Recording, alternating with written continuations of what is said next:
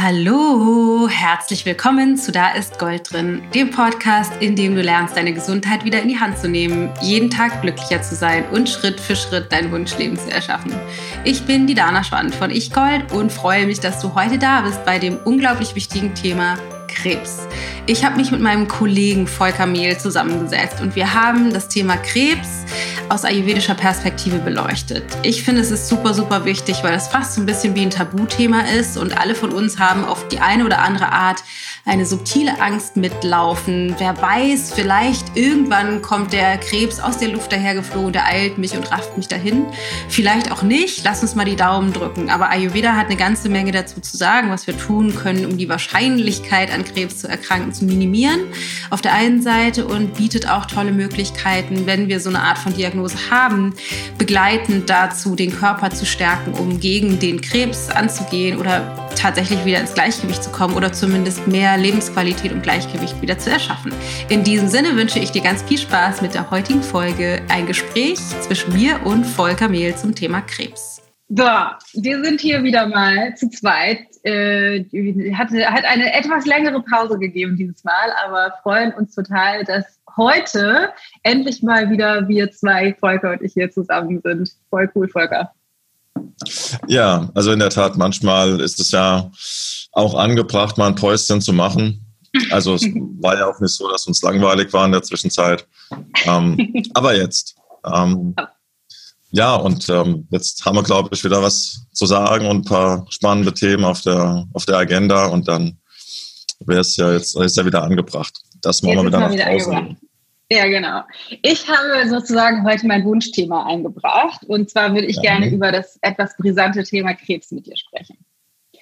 Ja. Weil was mich tatsächlich ähm, immer wieder fast schockiert ist, wie wenig so der landläufige Mensch weiß darüber, wie das entsteht, beziehungsweise, also mhm. ne, gibt es ja, ich hatte das vorhin im Vorgespräch schon kurz gesagt, oft so einen Eindruck, als muss ich irgendwie zu Hause sitzen und die Daumen halten, dass, mhm. dass mir das irgendwann später nicht passiert und wenn es schlecht läuft, dann kommt der Krebs irgendwann dahergeflogen und rottet mich dahin, aber ich habe irgendwie gar keinen Einfluss darauf und damit würde ich gerne aufräumen und dann würde ich gerne deine Expertise anzapfen, bezogen darauf, wie man ähm, ernährungstechnisch oder alles, was du so weißt, noch damit mhm. umgehen kann, wenn man aber doch eben die Diagnose hat und äh, ja. man eigentlich wieder dazu nutzen kann.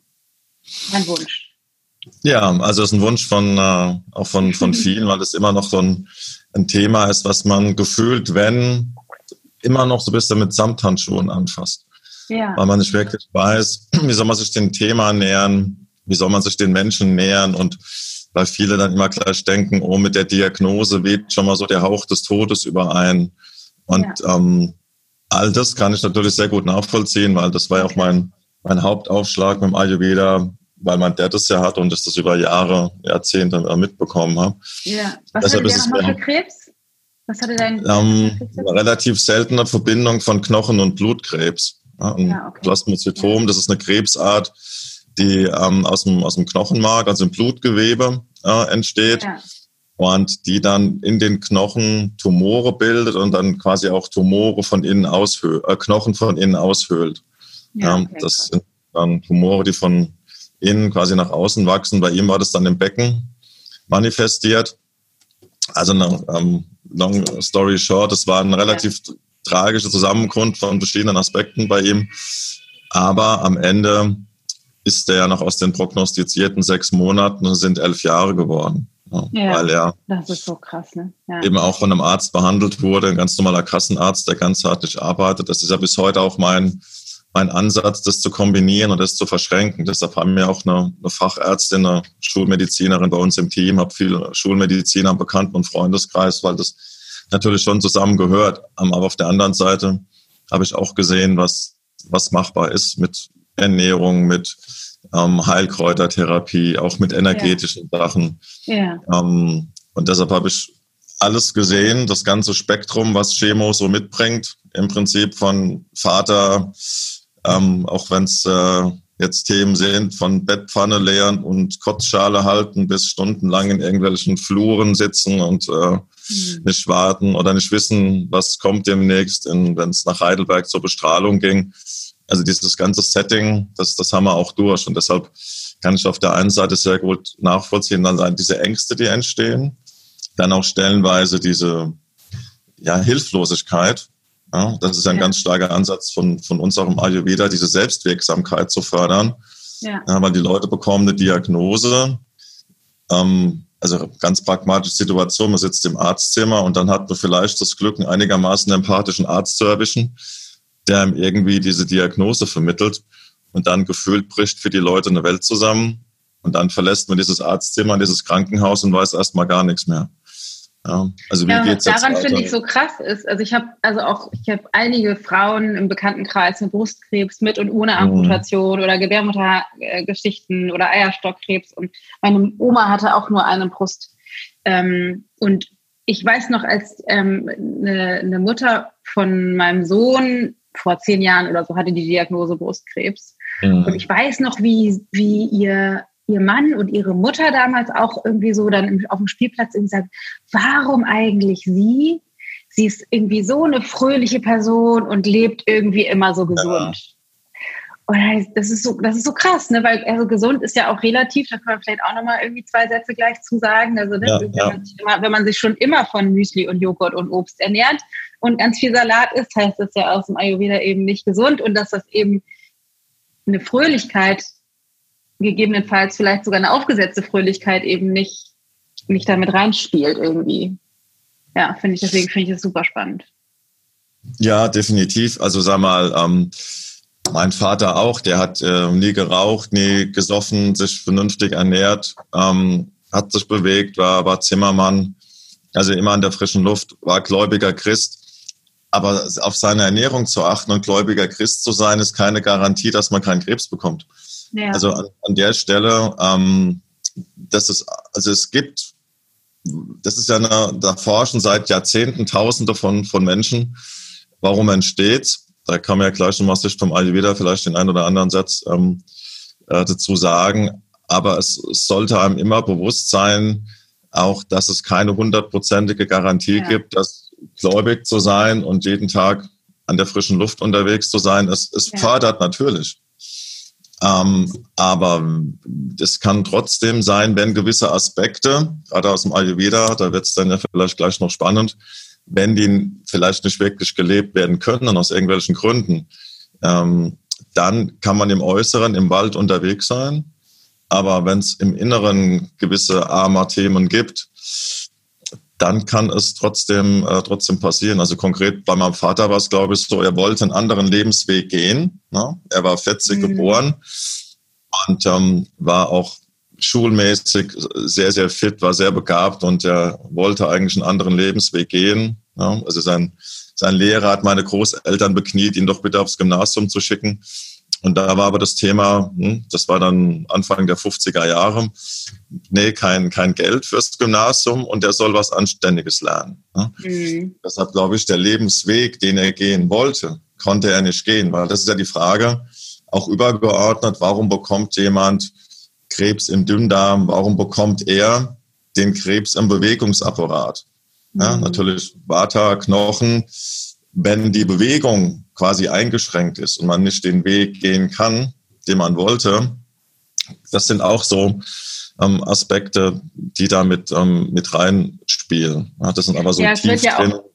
Das wird ja auch immer gesagt, ähm, dass wir, also aus ayurvedischer Sicht, und das kann, kann ich halt aus Coaching und spiritueller Sicht eben, kenne ich das auch, die Herangehensweise, wenn wir nicht unser Dharma leben, also das, wofür mhm. wir hier sind, dass, dass, dass unsere, unser innerstes Bedürfnis, unsere Fähigkeiten und Talente, die wir mitbringen, nicht das, was wir vielleicht irgendwann mal überordnet beabsichtigt haben, zum Ausdruck zu bringen in diesem mhm. Leben, dann ist das eben auch so, wie es gibt so ein, so eine, so ein Gap zwischen, ne, zwischen dem, was wir eigentlich wollen und unserer Natur und unserer Kraft und dem, was wir leben. Und dieses, diese Lücke, die erschafft, glaube ich, eine ganze Menge Probleme auf einer ziemlich tief sitzenden Ebene, die eben, wie du gerade mhm. so schön gesagt hast, die nicht damit getan ist, dass man dann im Wald spazieren geht und, und ein bisschen mehr Gemüse isst. Ne? Ja, das, das hilft natürlich. Rein. Ähm, genau, aber dann ja. darf man nicht unterschätzen, wie tiefgehend auch so, ja. eine, ähm, so, eine, so eine Störung ist. Und das ja. ist dann immer, ich frage die Leute bei mir immer, äh, ist eigentlich nur eine Frage, also bist du die beste Version deines Lebens, die du sein willst? Ja, ja, Frage. Sich damit mal ein bisschen auseinanderzusetzen. Und deshalb entsteht auch draußen oft der Eindruck, wenn du so, ja, es geht um Weizengras, es geht um Kurkuma, es geht um Brokkoli. Also wieder so diese klassische kleinteilige, wir rutschen auf den Knien rum und schauen uns Mosaikteile an, ähm, anstatt von oben die Adlerperspektive ähm, einzunehmen. Und natürlich sind das hilfreiche Aspekte, wenn man viel Brokkoli isst und so. Aber die zehn Aspekte des Was da, die, die bleiben einfach bestehen und bleiben aktuell. Also wie sieht's aus mit, mit heilsamen Gedanken, mit sinnerfülltem Tun, ähm, mit sinnerfüllten Beziehungen und, und, und. Diese ganzen Aspekte, die, die feinstofflich mit, ähm, mit reinspielen. Ja. Aber dann vielleicht nochmal einen, einen Schritt zurück, wie, wie Krebs entsteht oder was, was bei Krebs passiert, ähm, übergeordnet. Ähm, also deshalb ist Krebs auch so wahnsinnig schwer zu behandeln, weil wenn man versucht, Krebs zu behandeln, arbeitet man gegen eine der stärksten Urkräfte der Natur, nämlich das Leben wächst. Ja. Weil was bei Krebs passiert, hat man einen sehr spannenden Vortrag von einem Psychoonkologen gehört, ist im Prinzip dasselbe, was bei einer Zeugung entsteht. Ja, weil bei einer Zeugung tritt ja auch irgendwie artfremdes Gewebe, betritt einen anderen Körper und fängt unter Ressourcenverbrauch an zu wachsen. Das ist ja das, was bei einer Zeugung passiert. Ja. ja und das ist ja normalerweise das, das Bestreben des Körpers, wenn artfremdes Gewebe in den Körper eindringt, wird das sofort bekämpft und getötet. Makrophagen kommen, Deshalb gibt es auch relativ ähm, oder kann es Fehlgeburten geben, weil der Körper ja erstmal nicht versteht, was soll dieses Gewebe da jetzt. Mhm. Ja. Und das sind ähnliche Prinzipien, die auch bei Krebs entstehen, ne? dass irgendwas artfremdes, wie auch immer das in den Körper gelangt, anfängt unter Ressourcenverbrauch zu wachsen. Ne? Und das ist die, die Urprinzipien, das Urbestreben der Natur und des Lebens ist zu wachsen und sich weiterzuentwickeln. Und das übergeordnet passiert natürlich bei Krebs auch. Also erstmal von der Ebene ähm, mm, gesehen. Ja, spannende Betrachtungsweise. Das ist und, letztendlich ist es, ist es ein, eigentlich könnte man fast sagen, natürlich. Ja, also ja. mal die ganze Emotion ja, genau. rausgelassen, einfach mal sagt, was passiert da naturgemäß. Ja? Es ist erstmal geht es um, um Wachstum. Ja? Das sind Zellverbände, wie wir alle, die wir jetzt hier zuhören und wir zwei, die wir hier quatschen, sind aus Zellverbänden haben wir, sind wir angefangen zu wachsen. Dasselbe passiert da auch. Also das Urbestreben des Lebens. Ähm, Erstmal so ein Ding, warum es so schwer äh, zu behandeln ist und da den, den Zugriff ähm, drauf zu bekommen. Und dann kommen natürlich noch die ganzen anderen Aspekte wie Ernährung, Lebensführung dazu. Und deshalb zucke ich immer so ein bisschen zusammen, ähm, wenn, die, wenn die Sprache so sehr martialisch wird. Also den Kampf gegen den Krebs und man zieht mhm. in den Krieg gegen den Krebs. Ähm, und dann muss es bekämpfen, dann ist es böse und fuck Cancer und was es da alles gibt. Also zum einen finde ich es nicht heilsam, in so einer Situation so eine verletzende kriegerische Sprache zu wählen, bei mhm. all der Tragik, die das hat.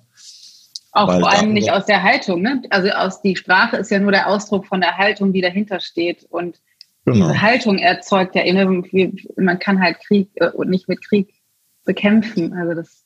Ja, genau. Und natürlich dann auch eher auf die Ebene mal zu kommen und sagen, okay, wenn ich in den Krieg ziehe, ziehe ich ja an der Stelle auch ein bisschen gegen mich selber in den Krieg. Ja. ja weil ich kann ja gar nicht den Krebs von mir als Persona trennen. Also den, das Geschwur, also der Tumor, wo auch immer der sitzt, ja, der ist ja auch Teil von meiner ganzen Persönlichkeit. Ne? Natürlich ja. eine Art und Weise, die gesundheitsgefährdend sein kann, aber in erster, in erster Linie ist das mal, was da wächst, was in mir ist und was an der Stelle ähm, natürlich auch zu mir gehört. So. Und dann ist natürlich die Frage, wie, wie geht man damit um? Ja?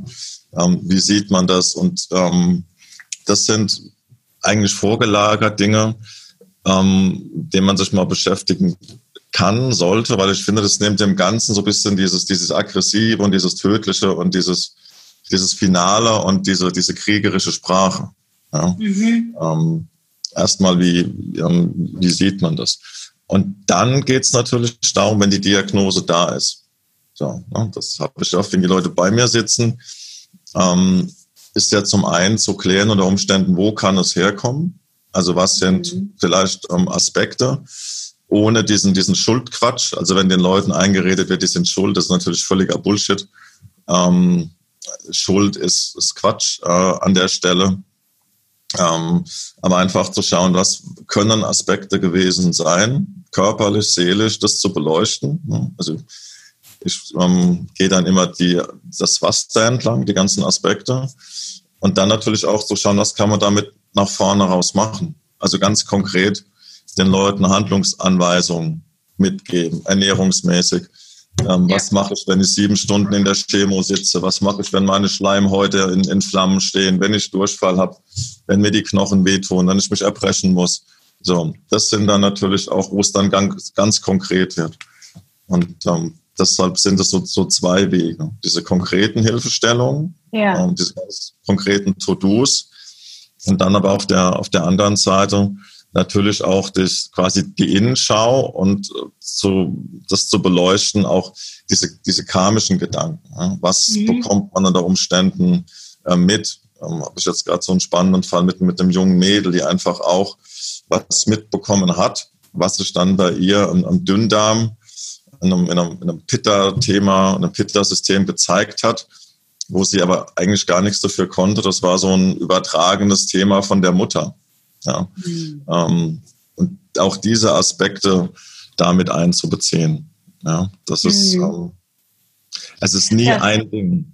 Genau, finde ich super, super als Ansatz, weil wir ja einfach gerade, und das ist wahrscheinlich, oder finde ich, eine der größten Grenzen der Schulmedizin, so wertvoll und gigantisch toll die auch ist, mhm. ähm, dass die eben sehr analytisch orientiert ist. Es geht vom großen Ganzen immer wieder kleiner, kleiner, ja. kleiner in die ja. Zelle und dann bleibt eben eine ganze Menge auf der Strecke, was irgendwie rechts und links dann wegfällt, wenn man, wenn man da so ähm, in, in, so einen, in so einen Fokus reingeht. Deswegen äh, sind mir tatsächlich auch immer beide Aspekte sehr wichtig, eben auch in den Kursen, dass wir immer sagen, einerseits ne, hast du deinen Darm schon entleert und, und wie, wie, wie, ja. wie funktioniert irgendwie deine Verdauung, aber eben auf der anderen Seite eben auch zu gucken und äh, wie geht's dir, wenn du abends auf dem Sofa sitzt, sitzt und irgendwie den, den Tag hinter dir hast und ähm, machst du eigentlich das, wie du eben gesagt hast, ähm, auch, also die Frage, die ich da immer stelle, ist, was würdest du wie wäre dein Leben, wenn es kein Risiko gäbe, wenn es nicht das, das Problem Geld und Ressourcen und Partnerschaft und Ort, wo du lebst, wenn es kein Risiko gäbe und keine äußeren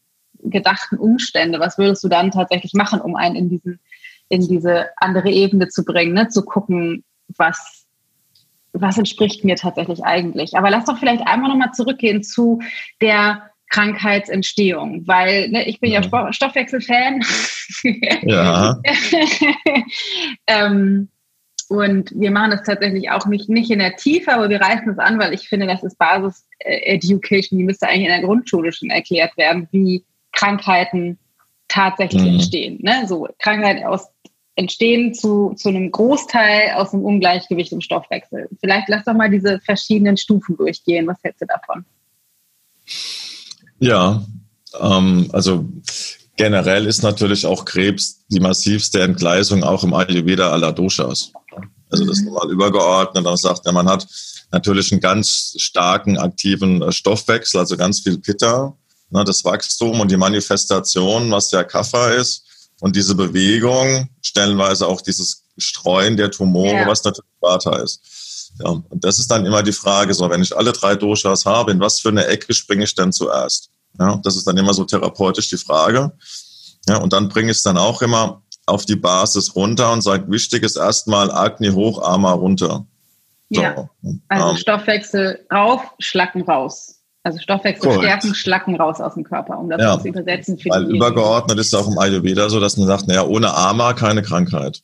Ja. ja. Also Ama in welcher Form auch immer, körperlich, geistig, ist ja erst auch mal einer der Nährböden, damit überhaupt Krankheiten entstehen können und so massive Krankheiten wie Krebs sowieso. Ja. ja. Ich habe da mal eine Frage, weil bei Schlacken raus und Stoffwechsel hoch äh, könnte man jetzt direkt an Panchakarma denken, aber ist das, ist das angezeigt bei Krebs? Also würde man eine, eine richtig, das ist ja eine tiefe Reinigung, eine für den Körper intensive Geschichte. Ja. Ist das, macht man das oder macht man das nicht? Also kommt wahrscheinlich ich, drauf an. Ja, also ich persönlich bin kein großer Fan von ähm, einmal Wurzelbehandlung. Ne? Also so dieses ähm, dieses Thema, ja, man man macht eine Panchakarma, weil da darf man auch nicht unterschätzen, was das mit dem Körper und dem System macht. Also sagen wir so, ich bin kein großer Fan von unvorbereiteter Panchakarma. Nee, ne? ja, Körperlich ja. wie seelisch. Ne? Also was ja. ja viele machen, so man bucht halt so eine Panchakarma und sitzt halt bis freitags im Büro und fliegt da samstags sonst irgendwo hin, bläst erstmal schön sein Vata zehn Stunden mit 900 kmh äh, nach oben, um dann irgendwo auszusteigen, vielleicht mit 30, 40 Grad Temperaturunterschied, um dann, meistens hat man ja vielleicht nur zwei Wochen Zeit, die wenigsten haben ja zwei Monate Zeit für eine Panchakarma, die eigentlich angemessen wäre und macht das dann so in 10, 12 Tagen turbomäßig das finde ich ein bisschen schwierig. Ja? Also wenn man die Okay, aber mal davon ausgegangen, mal davon ausgegangen, man kann das ja auch hier vor Ort machen oder ja. auch sich länger Zeit nehmen. Gerade ja, wenn man irgendwie ein ernstes Thema hat, dann kann das ja gemacht werden. Und ich sehe das tatsächlich genauso wie du. Ich finde, eine Panchakarma-Kuh alleine funktioniert nicht. Das muss immer eingebettet sein in einem Lebenswandeländerung, in einem Gesamtkonzept definitiv. Aber trotzdem würde mich interessieren, ob also vielleicht ist es auch situationsabhängig oder sehr wahrscheinlich, aber die Frage ist ja trotzdem, ist das was, was, weil das ist ja Reinigung, da kriegst du ja Arme ja. raus und stärkst ja dein Akne, ja, aber ja. ist es zu stark oder meinst du, meinst du, das ist empfehlenswert? Ja, ich würde es individuell auch ein bisschen von der körperlichen Situation der Leute abhängig machen. Ja. ja also ähm, ich hatte letzt jemand, auch eine, eine Frau mit, ähm, aber ging es auch ein Darmkrebsthema, also die hatte bei einem knappen Meter 70 noch 49 Kilo, da wäre ich ein bisschen vorsichtig. Ja. Ja. Also da geht es erstmal um andere Themen, also das ist sinnvoll, ja. deshalb kann man es nicht pauschal sagen. Ähm, wenn jemand die körperliche Konstitution mitbringt, um auch dieses Thema, diese massive, weil wenn jemand so massiv mit Vata kommt, da, da ist da wenig Substanz da, um das aushalten zu können. Deshalb muss man an der Stelle immer ein bisschen individuell schauen, wie kann man das nähren und aufbauen oder Panchakarma Light in Anführungszeichen, dass man sagt, naja, Ama raus heißt ja nicht nur überall Einläufe rein und erbrechen, mhm. sondern auch seelisch bisschen zu arbeiten, ganz soft anzufangen mit, mit heißem Wassertrinkkuren, mit leichteren reinigenden Kräutern. Mhm. Das ist so ein bisschen. Ja, und so ein Öleinlauf ist doch wahrscheinlich gar nicht so schlecht dann, wenn es jetzt, oder? Würde ich jetzt denken naja, es geht vielleicht wird auch zu, zu fachspezifisch jetzt hier vielleicht. Ja, auch da kommt es ähm, kommt's ein bisschen darauf an, ähm, wie, die, wie die Indikationen sind. Ne? Ja, also, genau. Das, ja. ähm, wenn schon jemand relativ viel Masse hat, auch tumormäßig und dann mit, mit Öl da reinzugehen, das mhm.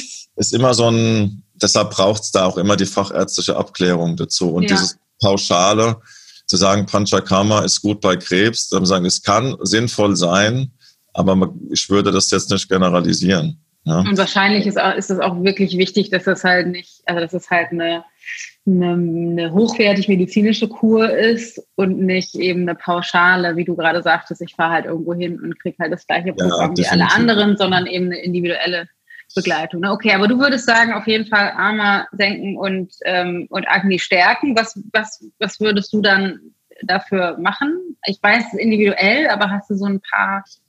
Ja, also so die, ähm, die Klassiker sind ja dann auch immer, wenn man sagt, ja, wie kann man das ähm, so machen, dass es ne, auch dein Thema im Alltag praktisch ist und auch wirklich mal ähm, dort zwei, drei Aspekte umsetzen. Also dieses Thema warme, entlastende ähm, eine Kost zu wählen. Also schon mal mhm. dieses ganz klar alle Aspekte vermeiden, die Armer eben auch bringen. Also ja. nichts Kaltes, nichts Schweres, nichts Schleimiges. So. Ja. Und an der Stelle bin ich auch relativ emotionslos, dass ich sage, naja, man kann in der Ayurveda-Szene dann trefflich über Quinoa, Amaranth und Hirse diskutieren. Ähm, aber wenn die es morgen schaffen, ein, ein warmes Wasser, eine warme Suppe oder einen warmen Brei, ähm, erstmal schön mit, mit Ingwer und Zimt und reinigenden Gewürzen und Kardamom zu nehmen, also an der Stelle ist alles eine Evolution zum Käsebrot oder zum kalten Joghurt. Ja, ja die Dinge in Perspektive setzen, ne? das sehe ich halt auch immer ganz genauso. Ja, also kriegst, und dann ja. auch nicht unterschätzen, was der Körper für ein riesen Heilungspotenzial hat und wie dankbar er ist, selbst für diese für uns außenstehend erstmal kleinen Maßnahmen. Ja, also mhm. es muss dann gar nicht das Hochspektakuläre sein, dass man da fünf Löffel Kurkuma reinhaut und noch einen Löffel Pfeffer hinterher schmeißt, sondern erstmal diese Bewusstseinsveränderung auch hervorruft und sagt, das, was ich jetzt tue, nährt nicht nur meinen Körper, sondern auch nährt auch meinen Geist und natürlich entlastet diese Form massiv ähm, das Verdauungsfeuer, ja, weil wenn man sich die normale Ernährung mal von vielen Menschen anschaut, ist es ja relativ weit entfernt, wobei auch Leute Krebs kriegen können, die sich mit Ayurveda beschäftigen. Das ist auch, ja, ne, da gibt es kein, kein ein Heilmittel. Aber im Regelfall würde ich erstmal immer auf die Basics äh, Wert legen und sagen, die Basisarbeit ähm, muss passieren und dann individuell schauen, auf der Basis aufbauend, wie ist die individuelle Situation. Also wer kann jetzt zum Beispiel ein bisschen mehr Pipperli vertragen, also wo kann man da ein bisschen mehr ähm, tun und mehr Gas geben. Aber die Basisarbeit ist erstmal ähm, die gleiche im Sinne von einer akne-entlastenden Ernährungsform, also warm, regelmäßig, ja. Menge reduzieren. Ja. Fasten ist ein Riesenthema bei, ähm, ja. bei Krebs. Ähm, also auch da die Nahrungsmenge ähm, einschränken mhm. Und natürlich auch ganz stark das Thema ähm, Kohlehydrate bisschen im Blick haben. Ja, also okay. das ist ja. schon ähm, ein Thema bei, bei Krebs. Also gerade gerade in der, in der Chemophase, ähm, weil die, das ist immer mit diesem Thema ketogene Ernährung. Ne? Was ist ketogene Ernährung? Ähm, weil die, die Krebszelle hat eigentlich eine elementare Schwachstelle, dass sie eben ähm, das, was normalerweise passiert, sie kann aus, aus Fett kein, kein Zucker generieren. Ja? Das ist ja das, wenn wir fasten, Ne, dann geht der Körper quasi an die Fettpolster und in der Leber, ne, das ist die Ketose, deshalb ketogene Ernährung, wird Fett in Zucker umgewandelt, ne, damit die Zelle weiterhin Energie hat zum Arbeiten. Und das ist eine der energetischen Schwachstellen von Krebszellen, dass die dazu nicht in der Lage sind. Ja, und deshalb, was man da versucht mit der kohlenhydratfreien oder reduzierten Ernährung, quasi die Zelle in eine Mangelerscheinung, in einen Mangelzustand zu bringen um dann im Rahmen von einer sinnvollen Chemo ähm, einen Effekt zu erzielen. Ja. Mhm. Ja. Ähm, bei mir heißt es aber, also fast nicht der komplette Nahrungsentzug oder nur Wasser oder nur Brühe. Ähm, dann ist es eher stark Kohlehydrat reduziert, aber schon die ganzen heilsamen Gemüse, also wie, wie Brokkoli und natürlich Kurkuma und Kresse, ne, alles, was so erwiesenermaßen ähm, da auch positiv wirkt, weil so ein bisschen Power gerade in einer, in einer Chemo braucht man dann irgendwie schon. Ne? Also den mhm. Leuten dann zu sagen, es gibt gar nichts, finde ich ein bisschen schwierig, dass man, dass sie zumindest die Möglichkeit haben ähm, auf eine Suppe.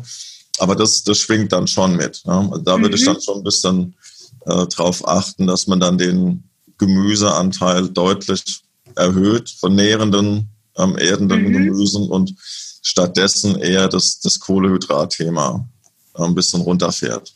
Mhm. Das mhm. wäre schon so ein Unterschied im Vergleich zu so einer klassischen, ich will die Ernährung umstellen, ja. dann macht er Haferbrei.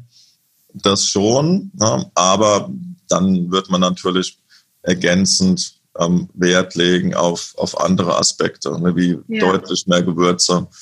Ähm, und das muss den Leuten auch bewusst sein, wenn, wenn in der Presse unterwegs ist, ja, Kresse und Brokkoli, das ist heilsam in der Tat, aber nicht, wenn man einmal die Woche zwei Röschen isst. Ne? Also das ja. Naturmedizin wirkt. Und das da im, muss halt in, auch dem, echt in, Masse in, in der Quarkspeise. Ne? Ein bisschen Kresse auf die Quarkspeise drauf und Nein, dann noch ein also, Steak dazu. Wenn wir halt bei, bei Kresse zum Beispiel sind, da reden wir halt von zwei bis 250 Gramm täglich. Mhm. Ne? Das, ne?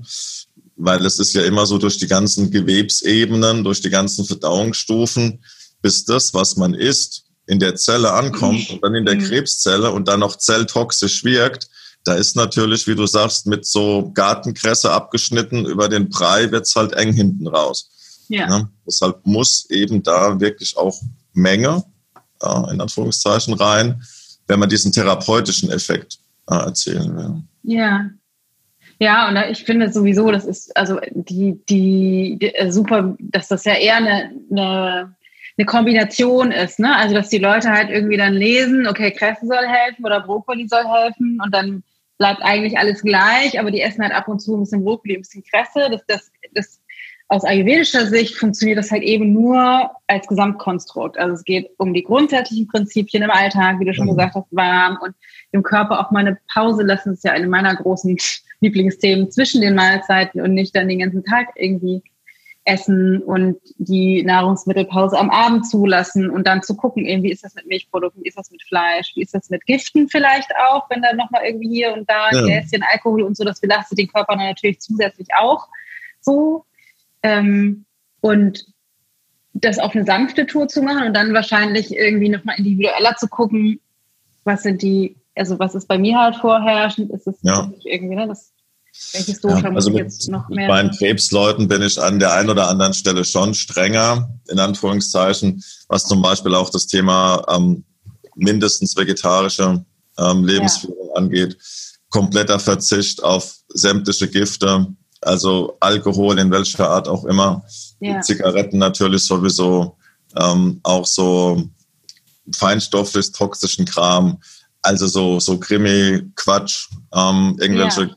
Gewalt, Literatur, also da gibt's ja, wenn man sich die, die Bestsellerlisten anguckt, was da für ein Zeug gelesen wird, also jegliche Form von Gewalt und negativem Spirit ähm, aus seinem System einfach mhm. fernzuhalten. Mhm. Ja, das ist ja. Ja, das ist irgendwie ein ganz spannender Aspekt nochmal, weil das ist tatsächlich was, was mich auch immer wieder schockt, wenn man irgendwie bei Amazon die Bestsellerlisten mhm. oder auch wenn man oder auch bei, bei Netflix irgendwie, ich mag immer schon gar nicht mehr, deswegen die, die Kinder irgendwie da, bei, wenn wir einen Film gucken wollen, bei der Auswahl da drauf lassen, dann kann man ja Kinder-Account einstellen, aber weil alleine diese Vorschauen von den Bildern, die da gezeigt werden, denke ich das kann doch nicht sein, wer guckt das denn alles? Ja. Es ist auch kein Wunder, dass wir krank werden, wenn wir ja. uns die ganze Zeit mit so mit solchen Sachen beschäftigen. Das finde ich eben einen sehr, sehr spannenden Aspekt, der ja tatsächlich für viele wenig greifbar ist. Ne? Dieser mentale und emotionale Aspekt, auch das, was wir ja viel auch machen, so, so Selbstmitgefühl-Training. Also ja. Ne, wie, wie bin ich mit mir selber, wie sehe ich mich selber? Wir machen oft ja. irgendwie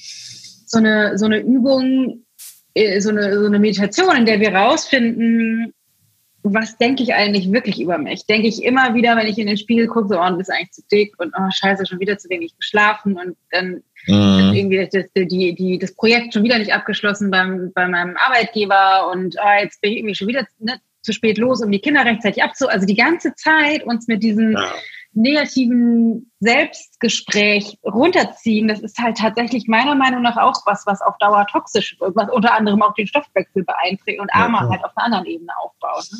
Ja, man, das ist ja im Prinzip, also, ähm, also ich sag mal Leuten auch immer, also wenn, wenn ihr was über den Zustand einer Gesellschaft erfahren wollt, schaut in die Bestsellerlisten und guckt abends mal Fernsehwerbung. Ja. ja.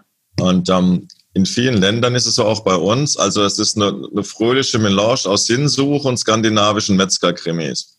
Ja, ja, also Meditation, Kaffee am Rande der Welt, gefolgt von Joe Nesbo. Also erst geht es um Sinnsuche, dann geht es um Hautabziehen. Ähm, und was man nicht vergessen darf, unser Unterbewusstsein funktioniert über Bilder. Ja, alles das, was man liest, ist ja so, als hätte man das wirklich live gesehen, weil unser Gehirn kann ja nicht entscheiden oder unterscheiden, ist man jetzt live dabei oder nicht? Also im Kopf wird es ja real. Die Szene, ja. diese Gewalt, die man da sieht, wird im Kopf ja real. Da erlebe ich es ja. ja. mit. Ähm, und auch für sich, man, wir sind ja gerade in einer Phase, wo die Wissenschaft die Esoterik überholt. Ähm, alles das, was wir machen jetzt, wenn wir reden, wenn wir kommunizieren, das ist ja alles auch eine Ebene von, von Schwingungsfrequenz. Ja, ja. wenn wir essen, wenn wir Äpfel, Brokkoli, was auch immer essen, steckt ja hinter allem auch eine, eine gewisse ähm, Schwingung, also eine Wellenfrequenz, kann man ja physikalisch messen. Und ob wir jetzt was essen oder Farben, ne, dass wir jetzt den, unsere Klamotten haben andere Farben, das ist nichts anderes, dass unsere Auge eine unterschiedliche Schwingungsfrequenz, eine andere Lichtfrequenz wahrnimmt. Und es wird im Gehirn halt nur umgewandelt in grün, violett äh, oder blau. Und das ist mit Nahrung so, das ist mit Emotionen aber auch so. Oder simples Beispiel, das macht sich ja die Kinesiologie zunutze. Ne? Einfach diesen, diesen Energiearmtest. wo man sagt, naja, was, was stärkt dein Energiefeld und was schwächt dein Energiefeld? Yeah. Ja, denkt man an positive Dinge ne? oder hat man das richtige Präparat, wird das Energiefeld gestärkt? Denkt man an Mord und Gewalt, kollabiert natürlich mein komplettes energetisches System. Und deshalb ist es für den Körper und für die Seele egal, ob ich mir abends Schweinemett mit rohen Zwiebeln reinziehe oder so ein Psychokrimi. Ja, mhm. Das eine ist halt grobstofflicher Fakt, das andere ist ja der feinstoffliche Brainfuck. Ja. ja. Und wir tun das immer so ab, als ja, ja, ja, das ist schon nicht so wild, ne? das hat ja nichts mit Nahrung zu tun. Das hat natürlich alles mit Nahrung zu tun. Unsere komplette ja.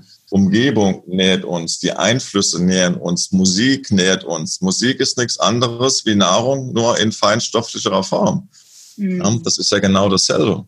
Wenn man abends ins Bett gehen will und friedfertige Gedanken und schaut sich erst Gesichter des Todes an und hört sich dann noch Death Metal vorm Schlafen gehen, wird es irgendwie eng mit schönen Gedanken. Ja? Mhm. Und daran merkt man ja, dass das auch natürlich eine Wertigkeit hat. Und deshalb würde ich in so einer Situation, wenn jemand so eine vielleicht massiv auf emotionale Entgleisung hat, da ganz stark Wert drauf legen oder was ich auch tue, auf positive Beeinflussung. Also nicht nur hochwertiges, frisch gekochtes Essen, mhm. sondern auch hochwertige, liebevolle, friedfertige Energien ähm, und Gedanken, positive Literatur, schöne Musik, raus in die Natur. Ja? Also auch da diesen Mind Change herbeizuführen. Ja, weil was das für einen Unterschied macht, ne? Für was das, ich merke das immer, wir wohnen ja ein bisschen außerhalb von Hamburg mittlerweile seit einigen Jahren und immer wenn ich nach Hamburg reinfahre, und ich mag Hamburg tatsächlich sehr gerne, aber äh, man kann das spüren. Mhm. Hamburg ist ja eine ziemlich entspannte und grüne Stadt, aber ich spüre das, wenn ich da reinfahre, ich immer so, oh, es ist irgendwie anstrengend. Und wenn ich dann wieder zu Hause bin und ja. irgendwie mit meinem Hund an den Feldern vorbeilaufe, so, ah, das ist einfach irgendwie eine, das ist einfach eine andere Frequenz. Aber vielleicht nochmal einen Schritt zurück, weil die Frage bleibt ja, ja, bestehen, was kann ich denn tun, präventiv heute schon, ähm, ja. um, um dem entgegenzuwirken. Und ich würde, was ich so, was ich tatsächlich so wichtig finde, deswegen finde ich es auch so unglaublich dramatisch, was du vorhin gesagt hast mit der Diagnose von deinem Papa. Der hat noch irgendwie, was haben die gesagt, elf Wochen oder sechs Wochen oder so? Sechs Monate. Oder sechs Monate. Monate und dann waren elf Jahre. Genau, weil was bei was ja entsteht, wie du sagst, unser Verstand funktioniert in Frequenzen. Wenn wir jetzt zu einem Arzt gehen und wir haben keine Ahnung und er sagt, du hast noch sechs Monate zu leben, dann schwingt uns ja unser komplettes Bewusstsein, schwingt sich darauf ein, ich habe nur noch sechs Monate zu leben. Und wir kreieren durch dieses, durch diesen Gedanken unsere Realität. Das meinte ich schon damals immer bei uns, bei meinen Yogaschülern, wenn die irgendwie ankamen, meinen, ich habe einen Bandscheibenvorfall, hat das, hat der Arzt gesagt. Moment, erstmal weiß man nicht, ob das die Schmerzen tatsächlich zu dem Bild passen. Manchmal haben wir einen Bandscheibenvorfall, aber haben keine Bildgebdiagnose oder andersrum. Manchmal haben wir eine Diagnose, aber gar keine Schmerzen. Deswegen erstmal entspannen, weil wenn du die ganze Zeit denkst, ich habe einen Bandscheibenvorfall, ich habe einen Bandscheibenvorfall, ich habe einen Bandscheibenvorfall, dann wird es immer schlimmer. Was auch immer da ist, wird halt immer schlimmer. Und so ist das eben auch, glaube ich, wenn wir die ganze, unser ganzes Leben lang denken, oh Gott, vielleicht kriege ich irgendwann Krebs, oh Gott, vielleicht kriegen wir irgendwann Krebs, ich habe gar keinen Einfluss darauf, vielleicht kommt das irgendwann, dann kreieren wir eben damit auch ein Feld, wo wir das anziehen, ja. dass wir genau dafür ein Sog sind, dass, dass wir uns ne, diesen Stress kreieren, auf einer, auf einer mental-emotionalen Ebene irgendwie uns ins Ungleichgewicht spielen, dann vielleicht anfangen, weil wir irgendwie Angstzustände auf einer subtilen Ebene haben, noch mehr Scheiß zu essen oder von dem Glas Rotwein abends irgendwie gar nicht mehr wegzukommen, weil wir sonst nicht mehr runterkommen, um einzuschlafen. Also wie so ein Rattenschwanz. Ne? Deswegen ja, finde ja. ich ein super wichtiger Aspekt, wirklich erstmal zurückzurudern und mich wirklich mal zu erkundigen oder deswegen auch die, mein, mein Wunsch, diese Folge aufzunehmen und mehr das Wissen in die Welt zu bringen. Wir haben das schon in der Hand. Zwar nicht zu 100 Prozent, weil wir auch, ne, wir sind irgendwie nicht Gott oder das Universum und wer weiß, wofür wir hier sind in diesem Leben, keine Ahnung. Aber ja. zu einem Großteil haben wir das eben in die Hand, uns nicht so massiv sehenden Auges, zumindest potenziell sehenden Auges, in so ein Ungleichgewicht zu spielen. Ja, definitiv. Also wenn du dir verschiedene Statistiken anschaust, egal wo da auf der Welt man sich das ähm, anschaut, ähm, ist, dass man ungefähr 70, also 70 und 80 Prozent, je nach Lesart, ähm, hat man selber in der Hand, weil ganz viele Aspekte auch bei Krebs natürlich zu tun haben mit Ernährung und Lebensführung. So, ja. Da ist man beim Was da wieder. Und mit den Prognosen finde ich immer ein bisschen dramatisch, weil das schwierig ist, das pauschal zu sagen. Ja? ja. Also eine korrektere Aussage wäre, dass man sagt, ja, das ist jetzt eine schwerwiegende Diagnose, aber natürlich die Leute fragen auch immer umgekehrt, kann man auch Ärzte verstehen, weil die Betroffenen wollen dann immer noch wissen, wie lang. Na, das ist immer eine Standardfrage oder die Frage, die häufiger kommt bei, bei einer schwerwiegenden Krebserkrankung. Ähm, wie lange ist es dann noch? Ja, und dann sind die Ärzte natürlich auch ein bisschen in einer, in einer Pflicht und einer Drucksituation. Eigentlich wäre es korrekt zu sagen, erfahrungsgemäß bei anderen Patienten so und so lange. Wie lange es bei ihnen ist, kann man jetzt nicht sagen. Aber sobald man den Leuten eine Zahl mitgibt, fängt natürlich an, ähm, die Maschine zu rattern. Ja, deswegen finde ich das tatsächlich also toll, wenn es ein Training gäbe für Ärzte, dass es eher sowas ist, wie es, ja. es, es gibt natürlich Erfahrungswerte auf der einen Seite bezogen auf Lebenszeit. Ja. Aber es gibt ja auch ganz viele Gegenbeispiele, wie dein Vater, für wo Menschen mit Behandlungen, mit Meditation, mit Selbstheil, ja. ihre Selbstheilungskräfte gestärkt haben und jahrzehntelang weiterleben. Das heißt, jetzt geht es eher darum zu gucken, was kann ich tun für mich? Das ist eine ganze, ganz, also eine ganz andere Ausrichtung für den Patienten zu sagen, okay, es geht jetzt darum, wirklich alles zu aktivieren und alles zu tun, was möglich ist, um eben die Lebenszeit zu verlängern, ne, mich wirklich auszurichten darauf, anstelle von zu denken, so Gott, jetzt habe ich nur noch ein halbes Jahr, dann muss ich jetzt meine Angelegenheiten regeln, sondern die Aus, also die, der, der Ausblick, die Perspektive müsste sein und es gibt wahnsinnig ja. viel, was man tun kann. Und das ist so, das ist es. Oder da, ne, sprechen Sie mit XY, damit Sie da jetzt loslegen können. So, das wäre ne, nochmal ein, finde ich, nochmal ein Twist, den wir brauchen wirklich. Ja, total. Also ähm, man, deshalb ist, glaube ich, das Faszinationspotenzial für Ayurveda so groß, dass auch immer mehr Ärzte sich dem Thema nähern. Es ist ja nicht so, dass sie das nicht wollen, aber Fakt ist, es kommt in ihrer Ausbildung gar nicht vor. Ja, na klar. Ja? Also das wäre genauso, wenn ein Schreiner in seiner Ausbildung nie lernt, eine Säge zu benutzen und dann wird es aber draußen erfordert, eine Säge zu benutzen. Dann kommt halt ja. krummes Zeug raus. Und ähm, das ist dann natürlich genauso, weil im Humanmedizinstudium geht es weder um Empathie, ja. Ähm, noch geht es um Ernährung. Und deshalb kommen da manchmal auch Gespräche zustande oder Situationen, die echt schwierig sind, wo man auch stellenweise die Ärzte leid tun, damit die rausschmeißt in Situationen, ohne dass sie entsprechend ähm, drauf, äh, drauf vorbereitet sind. Ja. ja.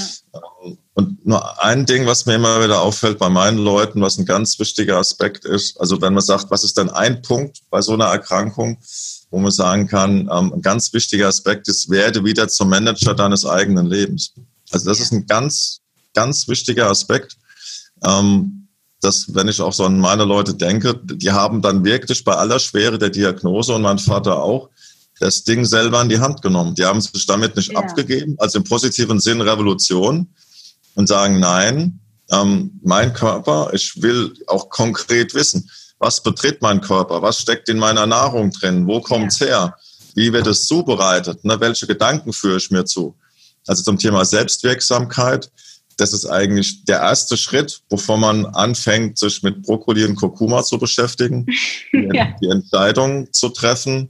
Jetzt werde ich Manager meiner selbst und nehme mein ja. Leben wirklich jetzt wenn ich so massiv einen auf die Zwölf gekriegt habe, ist ja immer die Frage, wie sieht man das? Gibt ja zwei Lesarten, Katastrophe oder okay, massiver Aufschrei, was zu ändern und zu sagen, okay, und jetzt nehme ich das Ding selber in die Hand und kümmere mich massiv um mich und will alles wissen, was mein Leben betrifft, was mein Körper betritt. So, das ist ein ganz, ja, und ganz. Da gibt es ja viele auch, die genau das, wie du sagtest, die mit der zweiten Lesart daherkommen und die sagen, ich bin so dankbar, weil Krebs hat mein Leben verändert. Ich habe jetzt endlich den Hintern in der Hose gehabt, mich dafür zu entscheiden, was ich mir eigentlich schon immer gewünscht habe. Und deswegen finde ich tatsächlich an der Stelle ist ja schon einen konkreten äh, Aspekt, den wir unseren Hörern mitgeben können. Und zwar, du musst ja nicht auf den Krebs warten, um Manager deines Lebens zu werden, sondern das ist genau. auch das, was ich gerne machen möchte mit den Menschen. Also die wirklich aufzu, so eine Tür aufzustoßen von und ich formuliere das gerne radikal, um mir aufzurütteln. Man kann natürlich auf den Krebs warten, um Manager des Lebens zu werden. Oder man kann schon sich heute bewusst machen,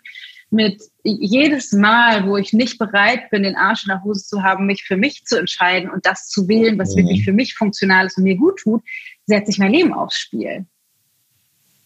In der weil Tat. damit, weil ich ja damit tatsächlich genau das fördere und das äh, ich denke mal so, ich will so gerne die Leute wachrütteln. Ihr müsst ja nicht auf Krebs ja. warten, auf die Diagnose. Los! Ja. Jetzt, ne? Wenn das nicht ähm, der Job ist, ja. den du haben willst, dann mach einen anderen Job. Ne? Wenn, wenn, selbst wenn dein Partner irgendwie keinen Bock hat, früher aufzustehen oder äh, weniger mhm. Fleisch zu essen, dann guck du trotzdem, dass du für dich sorgst. So, das einfach, ne, weil du, du hast dieses eine Leben zumindest jetzt in diesem Körper, in diese, mit dieser Persönlichkeit. Ja. So, also, lohnt sich, äh, dem zu folgen. Ja, es ist ein, es ist ein Mindshift, weil also nüchtern emotionslos, die Chance, Krebs zu bekommen, ist 50-50. Also jeder mhm. von uns, die Chance ist, ne, entweder man bekommt es oder man bekommt es nicht. Ne? Die Chance ist bei jedem auf diesem Planeten gleich. Mhm. Deshalb ist es auch für viele Krebsforscher nicht erstaunlich, dass Leute Krebs kriegen, sondern warum nicht noch viel mehr Leute Krebs bekommen, weil jeder mhm. produziert Millionen von ja. mutierte Zellen. Die Frage ist, warum entartet es bei dem einen und bei dem anderen ja. nicht? Das ist eher die viel spannendere Frage. Ähm, und deshalb, dass man, was es bei Krebs noch so besonders macht, dass der, der Zeitpunkt unseres Verlassens dieses Planeten halt eine, eine andere Dimension und eine gefühlte Endlichkeit bekommt. Ja, weil das steht ja. uns ja jedem bevor. Nur mit so einer ja. Diagnose rückt es irgendwie näher. Und grundsätzlich und steht uns das allen bevor. Und das ist auch immer mein Appell, weil viele Krebspatienten sagen dann auch noch heute, das Grün von dem Baum ist besonders grün oder das Blau des Himmels ist heute besonders schön. Das Blau war gestern genauso blau. Die Bäume waren gestern genauso grün. Was sich verschoben hat, ist die Wahrnehmung. Ja. ja und das auch den vermeintlich Gesunden präventiv mit an die Hand zu geben. Ja also eben heilsam in den Tag zu starten und nicht, ach du Scheiße, wie siehst denn du wieder aus? Ja. Sondern vielen Dank, göttliches Geschenk, schön, dass ich da sein darf. Ich bin gesund, mein Körper verbringt heute der wahre Wunder, mein Herz schlägt 20.000 Mal, sorgt dafür, dass ich mein Leben so führen darf, wie ich es führen darf. Und der Himmel ist heute fantastisch blau. So, das ist total kostenlos. Das passiert ja. auf den 25 Zentimetern zwischen den Ohren. Ja, und das ist erstmal der, der aller, allerwichtigste Weg, nicht nur für Krebspatienten, sondern für alle, die vermeiden wollen, vielleicht in so eine Erkrankung zu rutschen. Ja, aber ich finde das so wichtig, weil ne, wir lesen in den Zeitschriften so, ich muss jetzt Kresse essen und denken, wie bescheuert, oh Gott, ich muss jetzt mehr Kresse essen oder Kurkuma in mein Essen tun, damit ich keinen Krebs kriege, was ja sinnvoll ist. Aber vergessen eben, dass ich den ganzen Tag so viel gegen mich arbeite und mich in einem, in einem Bewusstseinszustand befinde, der mich halt, der kann nicht noch so viel Kresse, kann da ja. was dagegen tun. So, deswegen, das finde ich schon mal cool. Aber dann äh, lass doch nochmal genau, noch mal genauer hinschauen. Also, weil das, was ich zum Beispiel meinen Teilnehmern mitgebe, ist darauf zu achten, dass die, dass der Stoffwechsel gut funktioniert. Das heißt, wirklich ja. ein Bewusstsein dafür zu entwickeln, wie du auch schon gesagt hast, frische Nahrungsmittel zu mir zu nehmen, warm zu essen, Nahrungsmittelpausen einzuhalten und meinen Stuhlgang kennenzulernen. Also wie, ja. wie ist tatsächlich meine Darmentleerung? Läuft es so, wie es laufen soll? Was ist eigentlich der Optimalzustand und wie weit entfernt ist ja. mein Stuhlgang davon? Weil das ist ja die, ich, ich erkläre das immer so, es gibt so diesen, ich nenne das gerne den primären äh, äh, Stoffwechselkanal, ne? also von Mund zu Anus. Das ist sozusagen die, die, die erste, erste Ebene. Wenn wir dafür sorgen, dass diese Ebene, dass es der gut geht, dann sind wir schon richtig gut dabei. Und wenn es da ja. nicht läuft, dann geht es in die nächst tiefere Ebene und nächst tiefere Ebene, ne? in, in diesen ja. sechs Stufen der Krankheitsentstehung wird es ja immer dramatischer. Aber die einfachste, wir sagen ja im Ayurveda auch, ne, es ist viel leichter, Krankheiten zu verhindern oder vorzubeugen, als sie zu heilen, ja, ist halt wirklich zu gucken, dass in diesem Kanal alles funktioniert. Also muss ich die ganze Zeit pupsen oder habe ich Durchfall oder ja. läuft das? Das ist, finde ich, bezogen auf Krankheitsprävention, auch Zellentartung wie Krebs, so wichtig zu verstehen, Total. dass das so wahnsinnig, das ist so einfach. Ist so, so wie du sagst, ist so einfach wie mit den Gedanken, mit denen ich morgen, morgens aufstehe, genau nochmal zu gucken, wie geht es mein, meiner Darmentleerung heute. Das ist so simpel. Ja, das ist relativ, also sage ich meinen Leuten auch immer, das ist so das, äh, ich nenne das immer das Morgen-MRT. Ähm, und ähm, ja, also eine, die relativ simple Frage ist dann immer, ähm, wie viel Klopapier brauchen Sie? Ne? Je mehr Klopapier, desto mehr Armer. Ne? Ähm, weil so simpel zu merken ist ja immer, normal oder ein gesunder Stuhlgang hat die Form von einer reifen Banane, stinkt nicht und sinkt nicht ab. So. Ja, und wenn ich dann kein Klopapier brauche, dann weiß ich schon mal, ne, ähm, es ist kein Armer vorhanden, weil es ist weder klebrig, noch stinkig, noch schwer. So. Ähm, und dann hat man schon mal so ein Gefühl, wenn das dauerhaft eben so ist und es, es klebt und es stinkt und das, ne, also ich war als Zivi in, auf einer Chirurgie. Ich habe in meinem Leben schon hunderte von Bettpfannen geleert und Urinbeute. Es ist total spannend, in Anführungszeichen, welche Konsistenzen das mhm. hat, was unseren Körper verlässt. Und das ist natürlich ein sehr guter Indikator für das, wie es drinnen aussieht. Ja? Und wenn mein, mein Stuhlgang diese gesunde Form hat, kann ich schon mal relativ entspannt in den Tag gehen, weil ich weiß, offenbar ist der Stoffwechsel, also mein Agni, äh, auf einem guten Niveau. Und es gibt keinerlei Beeinträchtigung. Also natürlich mal Wechsel, wenn man viel reist, ne, verändert sich das natürlich, emotionale Zustände. Ähm, weil man hat ja die Range von Ziegenknottel bis Durchfall. Ne? Das ja. ist ja so von, von trocken bis ganz feucht und gelb, grün. So, aber und von 20 Mal am Tag bis drei Wochen gar nicht. Ja, genau. Also es ist ein, ein lustiges Spektrum, was man da so hat. Aber wenn man sich so daran orientiert, je weniger Klopapier, desto weniger armer eigentlich. Ja. Ne? Und dann vernünftiger. Wobei ich da vielleicht noch mal eine kleine Einschränkung geben würde, weil bei Ziegenköttel wenn die nach ja, ja, wenn es so trocken ist. gibt es ja auch kein Klopapier. Oder wenn ich gar keine Darmentleerung habe, muss ich auch wenig Klopapier benutzen. Aber äh, da ist die Konsistenz nicht bananenförmig. Genau, ja genau. Wollte ich nur kurz noch nicht, dass ja, da ja, genau. ja, ja. das Streben bin ich. Also die Ziegen brauchen auch keiner, brauchen auch kein Klopapier. Aber genau. immer so denken, reife Banane, kein Klopapier, no armor. Ja, ja, so, um es auf, den, auf den Punkt zu bringen. Ja, genau. Und das ist ja, finde ich, etwas, was irgendwie total, das ist auch so ganz pragmatisch irgendwie. Ne? Da kann jeder irgendwie was mit anfangen. Und dann gibt es aber ja so Mittel, also jetzt, um nicht irgendwie da jeden, jeden Zustand oder jede Stufe beschreiben zu müssen, aber dann gibt es ja auch so Zustände, die, die nicht, du hast jetzt noch keinen Krebs oder irgendwelche anderen schlimmen Krankheiten, aber du bist eben auch nicht bei der reifen Banane und es ist irgendwie alles tippitoppi, sondern es ist so ein Zwischenzustand. Vielleicht hast du mal mhm. Migräne oder hast, keine Ahnung, Bandscheibenvorfälle oder Burnout oder so, ein so ein Zwischending. Was würdest du dann sagen, abgesehen von Stuhlgang und schöne Gedanken?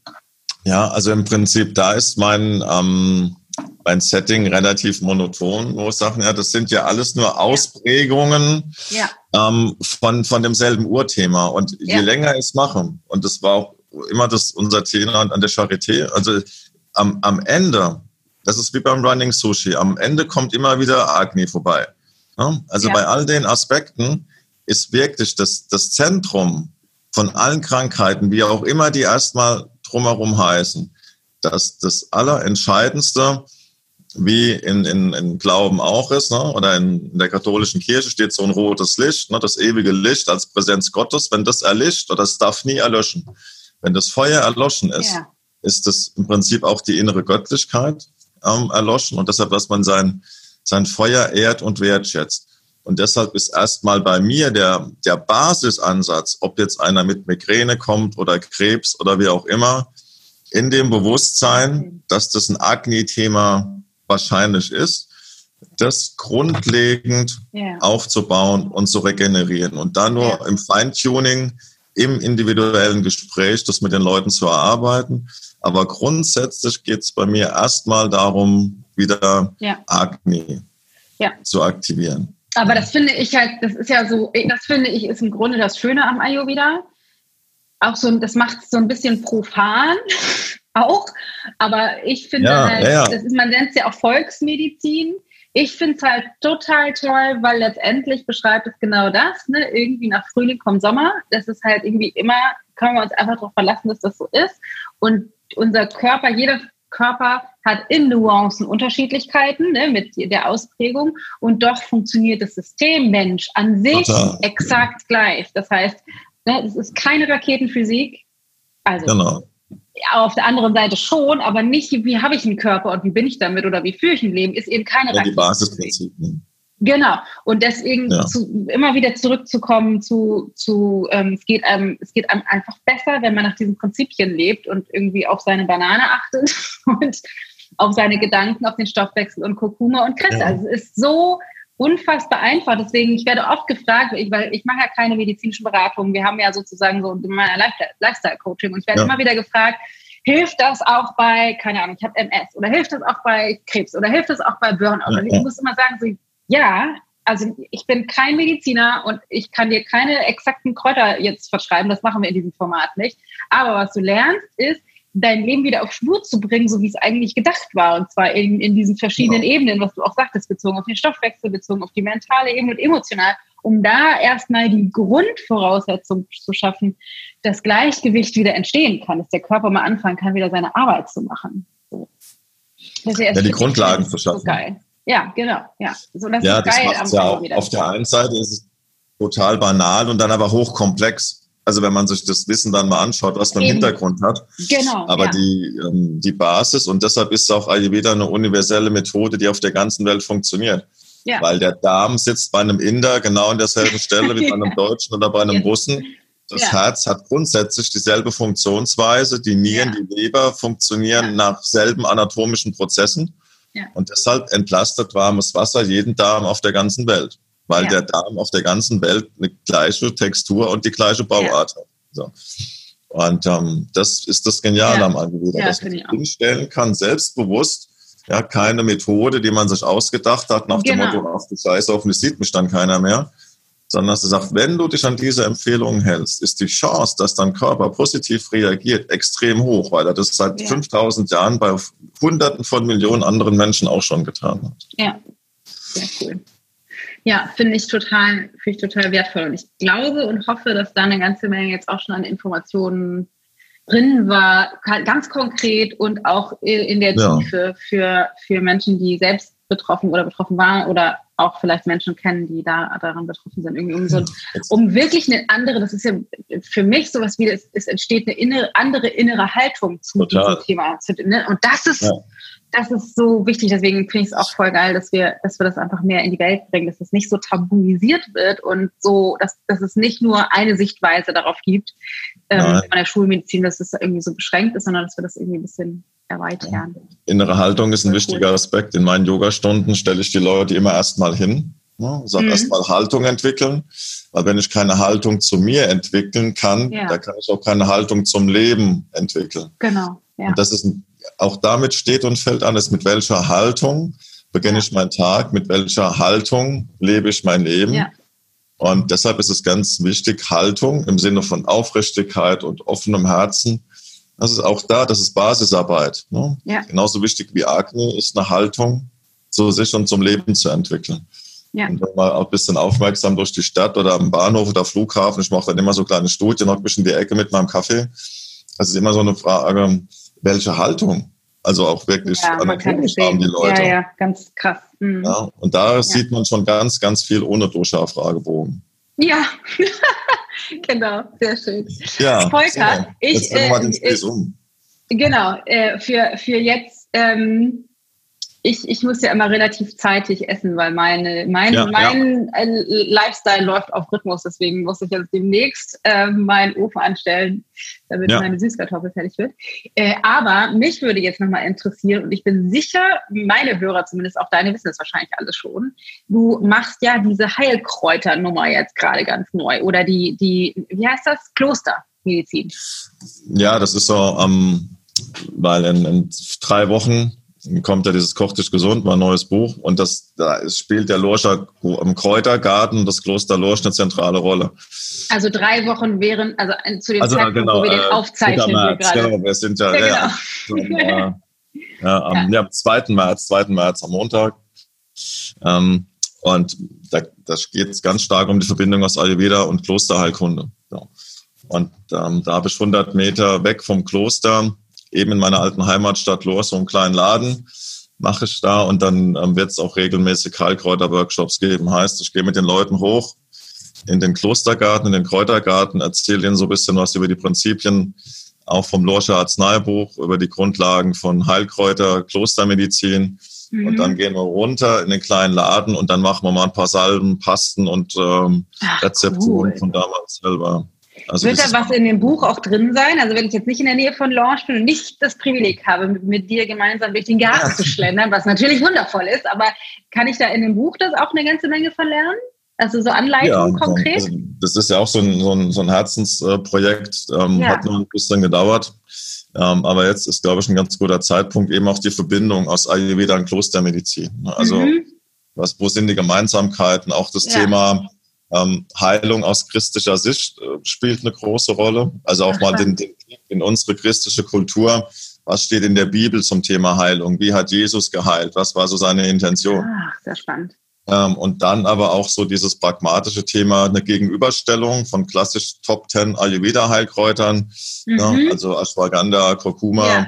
gegenüber ähm, zu Klosterheilkunde. Äh, ne? Also klassische cool. ja. ähm, Heilkräuter, Johanniskraut, Ysop, ja. Galgant ähm, und dann auch ein paar Rezepte, so zehn Hildegard-Rezepte relativ simple Sachen, also ein Galgant-Honig selber machen. Was kann man ja. tun gegen Schlafstörungen? Was macht man mit cool. Johanniskraut? Das finde ich so ähm, geil, weil das eine der, der Vorurteile bezogen auf Ayurveda ist ja immer, dass das alles indisch schmeckt und dass diese ganzen, diese mhm. ganzen Gewürze und Kräuter, die sind ja gar nicht, die kommen ja gar nicht von hier. Ne? Jetzt irgendwie Ingwer und Kurkuma und, und Co. Ähm, deswegen finde ich das, ja. also finde ich das so wertvoll, jetzt mal zu gucken, was sind denn die ganzen Sachen, die bei uns schon Jahrtausende benutzt wurden, eingesetzt wurden, eben aus einer ähnlichen inneren Haltung heraus, aber eben mit anderen Zutaten. Finde ich super geil. Und dann sind da auch sowas wie Cremes und, und äh, Ja, total. Also das war, ja, genau. Also weil die, die Klosterrezepturen, das dürfen wir jetzt nicht so vorstellen wie, wie unsere Rezepturen. Ne? Also zwei Teelöffel davon, ein Esslöffel ja. davon. Ja. Da standen oft nur Zutaten oder irgendwelche Kräuter. Und dann hat man es irgendwie selber zusammengebraut. Ja. Ähm, aber die Grundideen mit wärmend, kühlend, ähm, austrocknen sind, ähm, sind cool. identisch. Und auch die Art und Weise, und das ist das Spannende im Lorscher Arzneibuch, das war auch also im 8. Jahrhundert auch so ein Paradigmenwechsel, wie man, das hat so angefangen, vorher war ja Krankheit immer Strafe. Ne? Krankheit ist göttliche Strafe.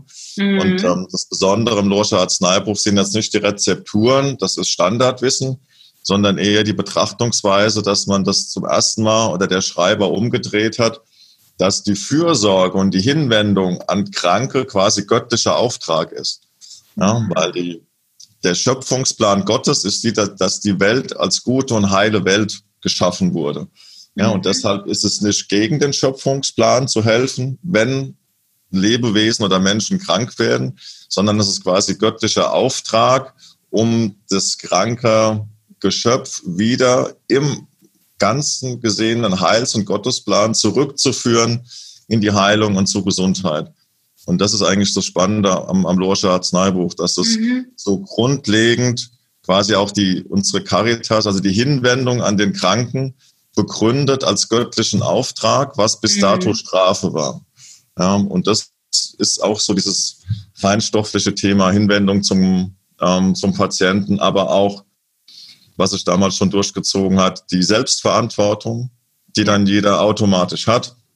Und das ist ähm, ein hochspannendes Thema und das wollte ich eben auch zu sagen bringen. Also auch die Aspekte aus dem Swasta ähm, im Vergleich oder in der Gegenüberstellung, was schreibt Benedikt zu einem Thema gelingenden Leben.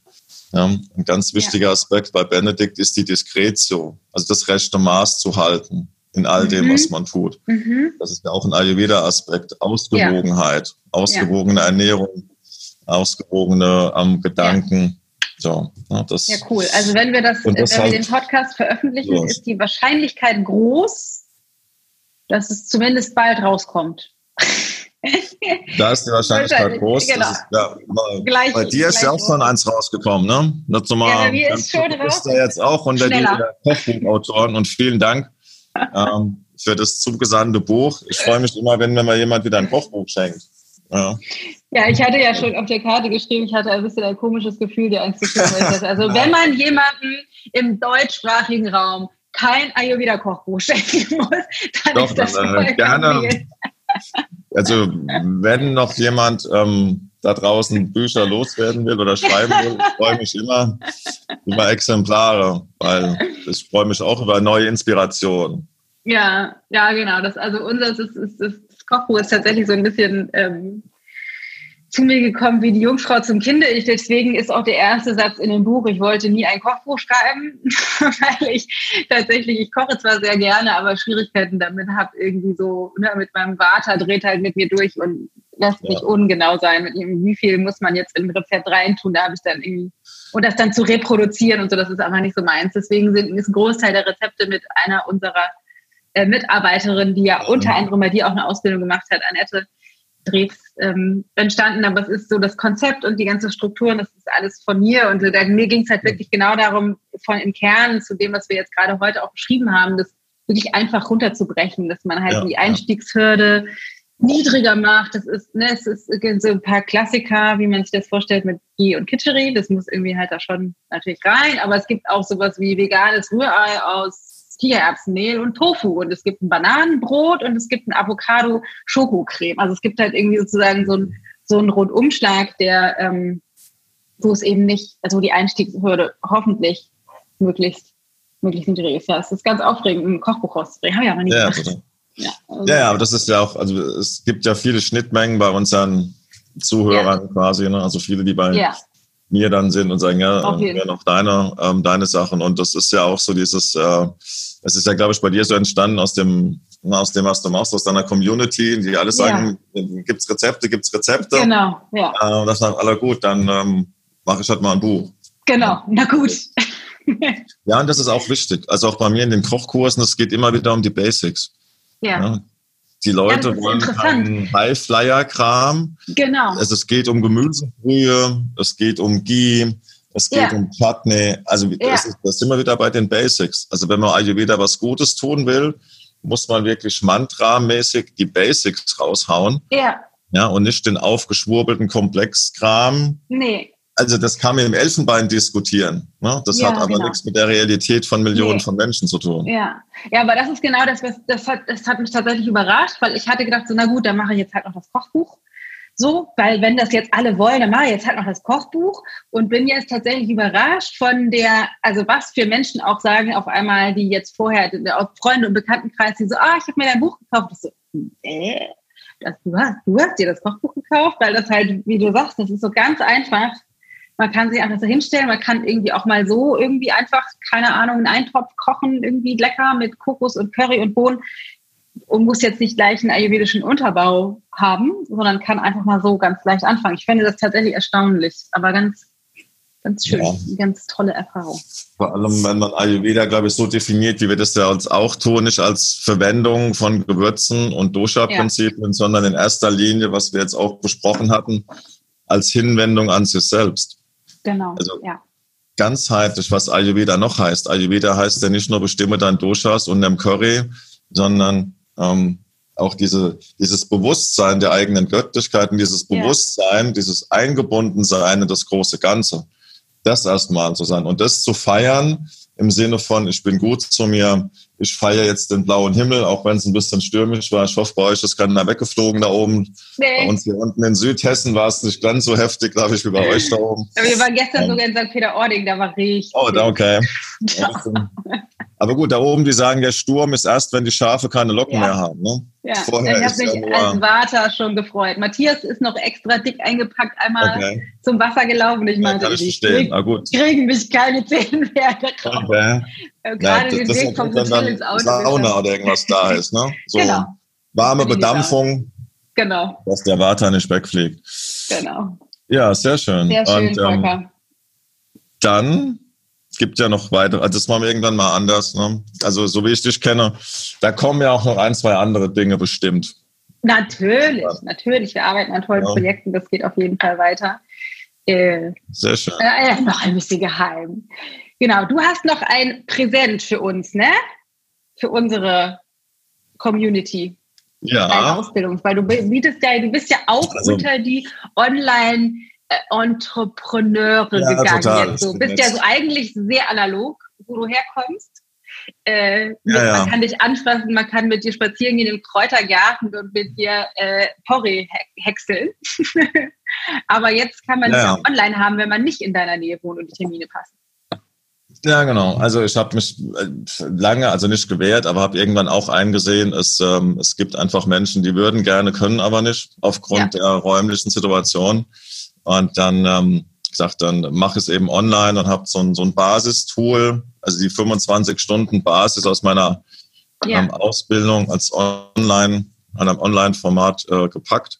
Ja, und das jetzt, ist Ausbildungs- und Koch- und Ernährungscoach Basis. Genau, genau. Die ja. sind normal 100 Stunden, ne, dauert ja, ja die wie lange und es gibt ein vorgeschaltetes Modul, das sind 25 ja. Stunden, was man präsent machen kann, aber das habe ich jetzt auch in, in Online-Form von ein paar Wochen ja. jetzt äh, gebracht, dass man die sich die Basic-Infos, also Grundlagen, Entstehung von ja. Krankheiten, was ist Gesundheit, Geschmäcker, Doshas, ne, so dieses Thema, ja. um dann einsteigen zu können, wer das will, in, in eine andere Ausbildung. Ja, ja und dann war die Idee, weil jetzt auch erfreulicherweise wir ja so ein bisschen die jüngeren, frischeren, in Anführungszeichen, ohne respektierlich zu sein, Ayurveda Front Row ähm, einfach ein bisschen zusammenarbeitet. Ja, man sagt, wenn man es da raushauen will, dann, dann alle ja. zusammenstehen. Voll cool. Für die Community habe ich mir überlegt, ähm, mach einfach 99 Plätze für 99 Euro anstatt für 149. Wow. Cool.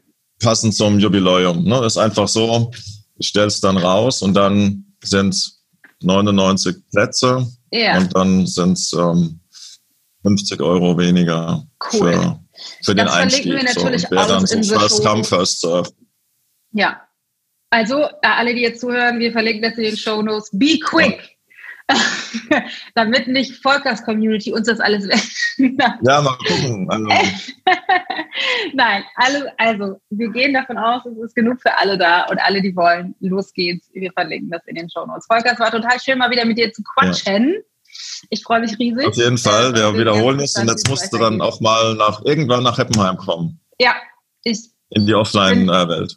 Ja, das in, in die Kräutergarten, das finde ich auch tatsächlich genau. eine geile Idee. Dann machen wir die Kombi, weil es ist nur fünf Kilometer auseinander, Kochschule und Kräutergarten. Ja, sehr geil. Das machen wir auf jeden Fall. Danke dir. Sehr gerne. Ich hoffe, dass du aus diesem Gespräch ganz viel mitnehmen konntest. Ich hoffe sehr, dass dich das inspiriert, dass es Möglichkeiten gibt, wirklich was zu tun, bevor wir erkranken, aber auch nachdem wir erkrankt sind, dass Ayurveda da wirklich, wirklich helfen kann. Falls du jemanden kennst, der sich mit diesem Thema selbst auseinandersetzen muss oder Angehörige hat, die an Krebs erkrankt sind, dann leite diese Folge unbedingt weiter, damit wir die wertvollen Aspekte des Ayurveda so weit verbreiten können, dass einfach mehr Menschen wissen, sie haben einen Großteil davon selbst in der Hand.